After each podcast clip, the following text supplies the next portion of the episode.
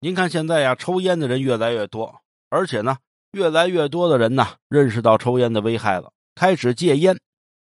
慢慢的呢，这个医院呢也就有了戒烟门诊。嚯，这人可真不少。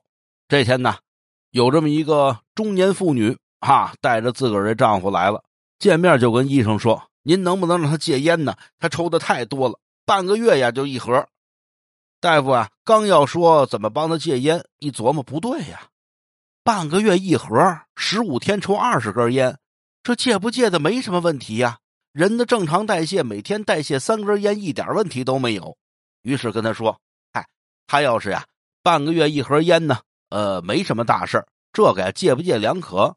如果这半个月一盒烟能让他带来快乐呀，这倒是个好事这妇女呀，看他一眼啊。”半个月一盒烟，不是，我是说半个月一盒，不是烟，那是什么呀？他半个月点烟呐，用了一盒打火机。大夫一听啊，这量啊，我也戒不了。哎，对